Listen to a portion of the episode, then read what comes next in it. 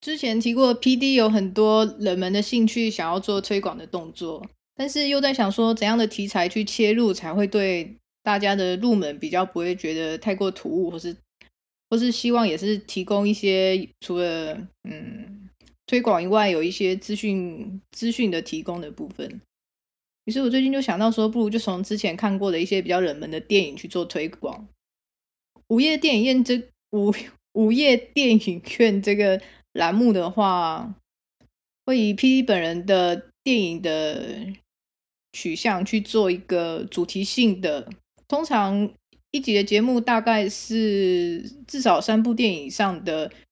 介绍。那这些介绍里面的话，一定包含剧透，因为剧透的话是比较好去做讨论。同时，这些电影也可能是一些比较久远、久远的、久远的电影或是节目。通来源的话是来自串流的平台，大部分是希望大家可以搜寻得到，做一个冷门兴趣跟研究的推广。取材跟类型的部分呢，也会比较偏冷门，主要也是按照 PD 本人的 取向。那 PD 本的取向呢，到底有多冷门这件事情，我们就跟着午夜电影院的栏目去做去做揭露。好的，今天给大家介绍三部片。第一部是二零一四年的《忐忑》哦，对，所有的内容的资讯会放在接下来的节目的内容栏里面。那有兴趣的朋友的话，可以去找来看一看哦。但是后面都会剧透哦。但我我觉得我介绍的项目。即便是你知道后面的剧情发展，哈，你再去看它，其实也是不会去减少观看的乐趣跟观看的娱乐度哦。好，那我们回到第第一部，就是《忐忑》，二零一四年的美国的恐怖片哦。虽然归类是在恐怖片，但在 PD 的心中是比较偏向类型片的一个范围。如果说朋友们有在喜欢类似 V 八手持的拍摄方式的话，或者是还记得很久以前有一部很有名的，算是比较低成本伪纪录片的这一种影片的表现方式，在某一个可能零五或是零七年那时候非常流行哦，比较比较厉害的。是这个《恶夜丛林》。如果说还有人有记得的话，虽然说现在来看可能会觉得这样的一个方式已经太常见了，甚至到后面会觉得说会觉得说有点假假。但是我我个人是蛮喜欢这样的一个方式哈。那这就是一个个人的取向。同时，这种伪纪录片或者是监视器画面镜头的一个取材，应用在影片的内容的制作上面，也包括。嗯、呃，这个我忘记那个中文名字，应该是录到鬼还是 recording 系列？那这种夹杂着真实的、真实的生活的面向，那没有经过太多的镜头语言跟画面的切换去呈现的一种，好像是。好像就是是周遭的人随意拍摄的这些影片的这样的一种呈现方式，是 PD 本人还蛮喜欢的一种影片的类型哦。那当然受限于这样的一种表现方式，是比较没有商业化，或者是节奏上面都会是比较散散漫或是纷乱哦。因为它就像生活里面会发生的一些日常的琐碎的片段，它不可能是经过精心安排的。但是我我们今天呃，今天介绍这个《忐忑》这一部电影呢，是如果喜欢上述刚刚 PD 讲过的那样一种伪纪录片的表达手法的话，那对于二零一四年的这部《忐忑》，应该是不要去错过这样的一个一部电影哦。那其实它这部片的内容呢，也是蛮神秘的。它的它这片的内容是一个一个探险的一个。一个挖掘的一个过程。那主要的剧情的主线呢，就是一个两个考古学家跟一个一群年轻人，一个考古团队哦，在前往巴黎地下墓室的一个类似寻找某一个消失遗迹、消失宝藏的一种探险的故事。但是在这个这整个这整个主线其实是没有什么，这个背景设定其实是蛮蛮常见的，就是总会有一个发生的契机或是原因嘛。那在这部片里面的话呢，主要的场景都是在这个地下墓室里面，所以它是一个。比较昏暗。首先，它在背景上面的设定就是充满了一个玄妙的氛围，它是比较昏暗，然后一个狭窄狭隘的空间。那几乎是你在这样一种伪伪纪录片拍摄的手法里面，可以感受到那个墓室里面的这种这种压迫跟狭狭窄的这种感觉哦，是非常的非常的浓厚。嗯。看一下，同时这部片的背景的故事呢，也包含了关于神秘学或者是炼金术这个相关的一些比较玄妙的部分哈。它的表现手法或者是剧情啊，这个剧情的走向呢，算是类型片里面常见一般的模式哦，但是比较特别的是，它在里面又加了更深一层的，就是每个角色的心，每个角色的一个心灵恐惧。这心灵恐惧的部分呢，它会表现的蛮细的哈。我这部分有点想到说，朋友们如果之前有看过一部大概这个蛮久几十年前还有一点年代的一部科幻的。惊悚片经典《撕破地平线》是不是？嗯，里面就是有各种心灵恐惧的部分哦，像那个每个角色的心灵的害怕的事物啊，那在这样一个无法无法去轻易逃出的这个空间里面呢，他去做各种的各种的这种表现的概念啊，但是这就是。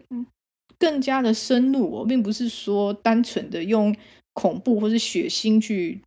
去做这个让观众感到不安哦。刚观众感到不安的是心灵的恐惧哦，这种是比较个人化、个人向的一个部分，同时又包括了角色自己的一些成长经验或者是过去的一些创伤的反应哦。那只是这样的一个手法是比较细致、比较细腻哦。那在这一部《忐忑》里面也算是一个低成低成本，但是。它出来的票房是相当高，是哎，我讲到票房有点太那个了。但总之，它就是一部不是一个大资本的制作啦。但是在在表现的方式上，它是因为成本受限，所以会有有所考量。但基本是计计算基本，即便是如此哦，还是可以在这整部片的过程里面哦，感受到这个节奏紧凑跟。他的角色也不会沦为太工具化。一般来说，这种类型惊悚片，很多角色都会沦为工具人，或者是单纯的一个受害人哦，或者是就是被被太恶意的操弄或者玩弄哦。在这部片里面，我是觉得这个程度是还好。那相反的，这部片是蛮值得，嗯，是是我觉得是算是蛮经典的。之后在讨论同样类型的一个片的领域里面的话，这部片应该是可以算是一个蛮。蛮蛮可以提得上提得上上台面去去讨论它的，蛮特别的，会有一个记忆点，并不会被相同类型的片去埋没在这个时间的长流里面。所以，如果如果喜欢伪纪录片或是类似的这种嗯手摇片 V 八摄影的手法的人的话，可以考虑一下二零一四年的《忐忑》哦，PD 本人相当推荐。但要注意，会头晕的人可能要注意一下了。这个手摇摄影的部分，那程序在这个有发现 PD 本人对于类型片的特殊爱好的话，就可以感受到这个选片的方向啊。第二部的话是二零一七年的《The Ritual》，有个翻灵记，就森林的灵记的你的记啊。嗯，这个。片蛮蛮特别是，它制片是英国，但是使用的语言是有英语跟瑞典语。我喜欢这个比较冷门的类型片的话，如果近几年有在注意的话，惊悚片的部分没有关于北欧或者是这个比较地区性的，以前并不是在欧美主流片商里面会选材的一些一些类似我们说比较比较之前是比较小众的一个一个地方神话或者是一个地方的一些怪谈或故事谈哦，最近这个。常常看到翻拍，我们之前呃，PD 本人也很喜欢的这个《仲夏夜》，就是关于北欧的一个神话故事的类似概念。那如果喜欢《仲夏夜》的朋友的话，应该也会喜欢了 Richard 二零一七年的这一部《灵记》哈。这部电影的话呢，哎，就没有刚刚全部讲到的是这个摇晃感很重的手摇电影或是伪纪录片的方式哦。啊，它就是比较像是一个。一个小小的野外野外电影嘛，一个一个观光户外观光的电影。因为故事的主线呢是也是有一群人哦，四个四个老朋友，那他们就是心血来潮，在在这个北欧的某个地方的户外森林在露营哦，camping 啊，外国人很喜欢这个 hiking 啊，camping。但是在这个故事里面呢，他们就会遇到了一些一些诡异的事情。我会觉得这整体的整体的概念会很像刚刚 PD 最前面讲到的《二叶二叶丛林》的这个这个故事哦。只是《二叶丛林》它是以一个一开始就是去探寻、去去追寻一个怪谈，一个在找那个女巫嘛。最一开始的时候是在在找这个女巫的故事哦。那在《The Ritual》里面的话呢，是一开始是主角是一开始就是非常非常单纯的，他们只是要去去 hiking 啊，去去露营一下子而已哈。但是随着这个故事很奇怪的、很奇怪的进行下去，第一第二天、第三天的晚上们各自的角色会遇到一些奇怪的事物哦，会有一些奇怪的，不知道是生物还是精灵还是精怪的这些出现。那觉得 PD 会特别去推荐这部的原因的话呢，就是因为以往我们看到的这样类型的类型惊悚片，故事的来源比较常见，比较根基基础是在欧美的欧美的神话体系，或者欧美的一个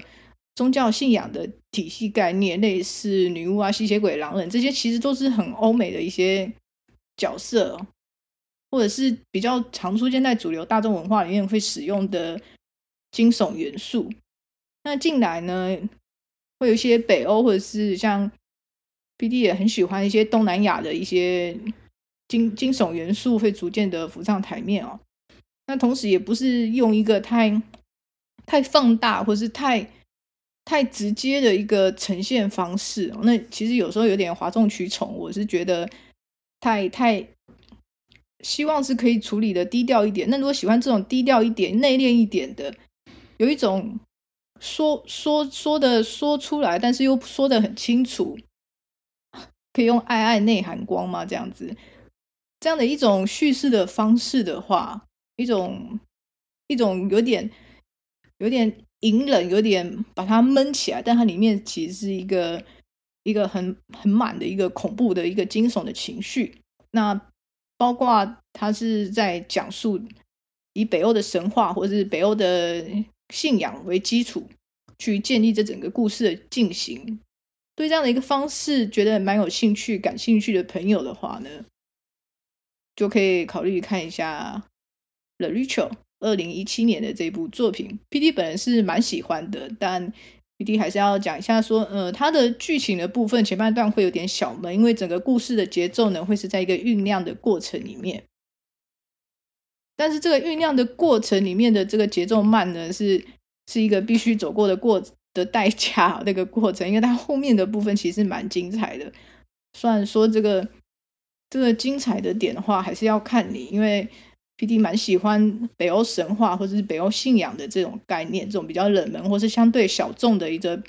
表现的题材，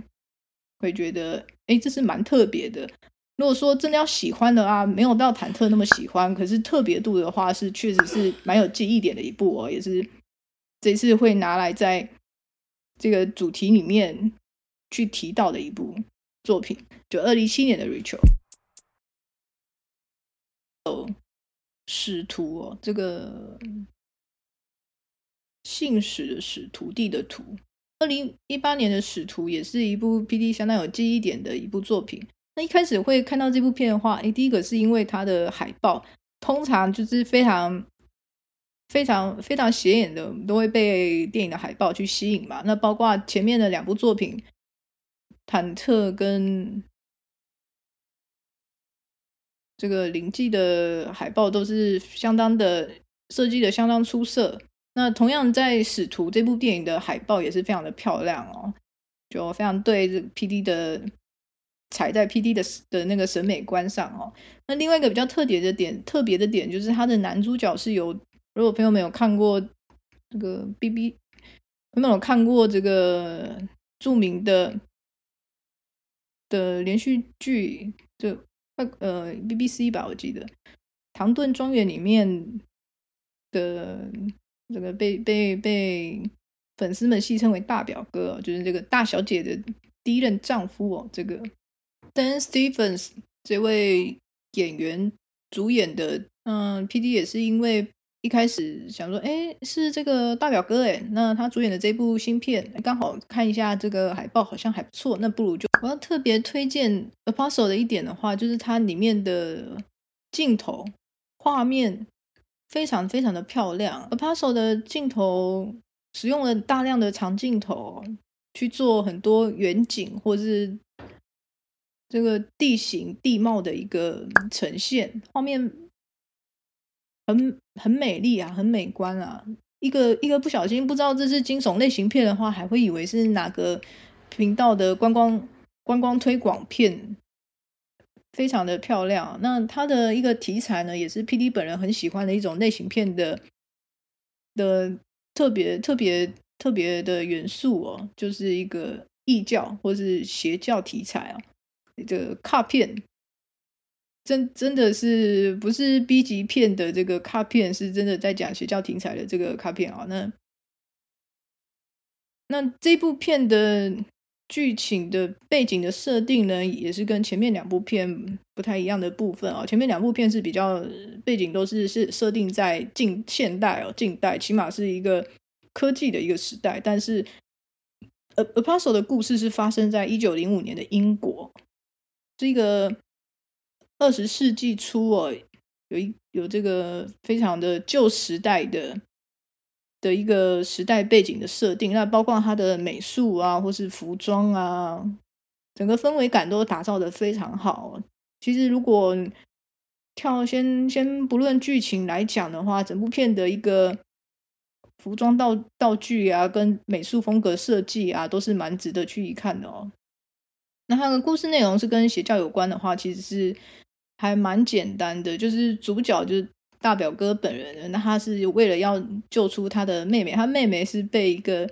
宗教组织去绑架到一个小岛上，所以他的男主角本人呢，就为了要拯救他的妹妹，哎，这个救妹妹变成了一个很常见的一个剧情的启动梗哦。那主角他就是为了要救出被绑架的妹妹，她就是要伪装一个身份，然后潜入了这个邪教的岛上。那包括他在前面一开始的部分，其实有一小段是介绍说，哎，他怎么样去混入这个岛。那比较大的一个特特点是呢，他呃中间的部分有一些节奏是他在这个岛上跟这一群组织的人生活。那这些组织的人生活的一些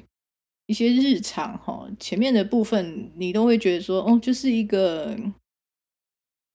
就是一个可能宗教组织，但是他们比较不太好的地方是，他们其实是限制人身自由。那限制人身自由这件事情，基本上就是一个邪教的定义的其中的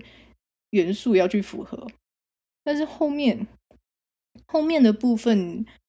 这这部分是蛮蛮大的一个雷哦，但是也是蛮精彩的哦。会发现这这个整个不只是。不只是一个人为的宗教，这个岛上似乎是有一个神奇的力量，一个类似于魔法或是一种某种奇妙的奇妙的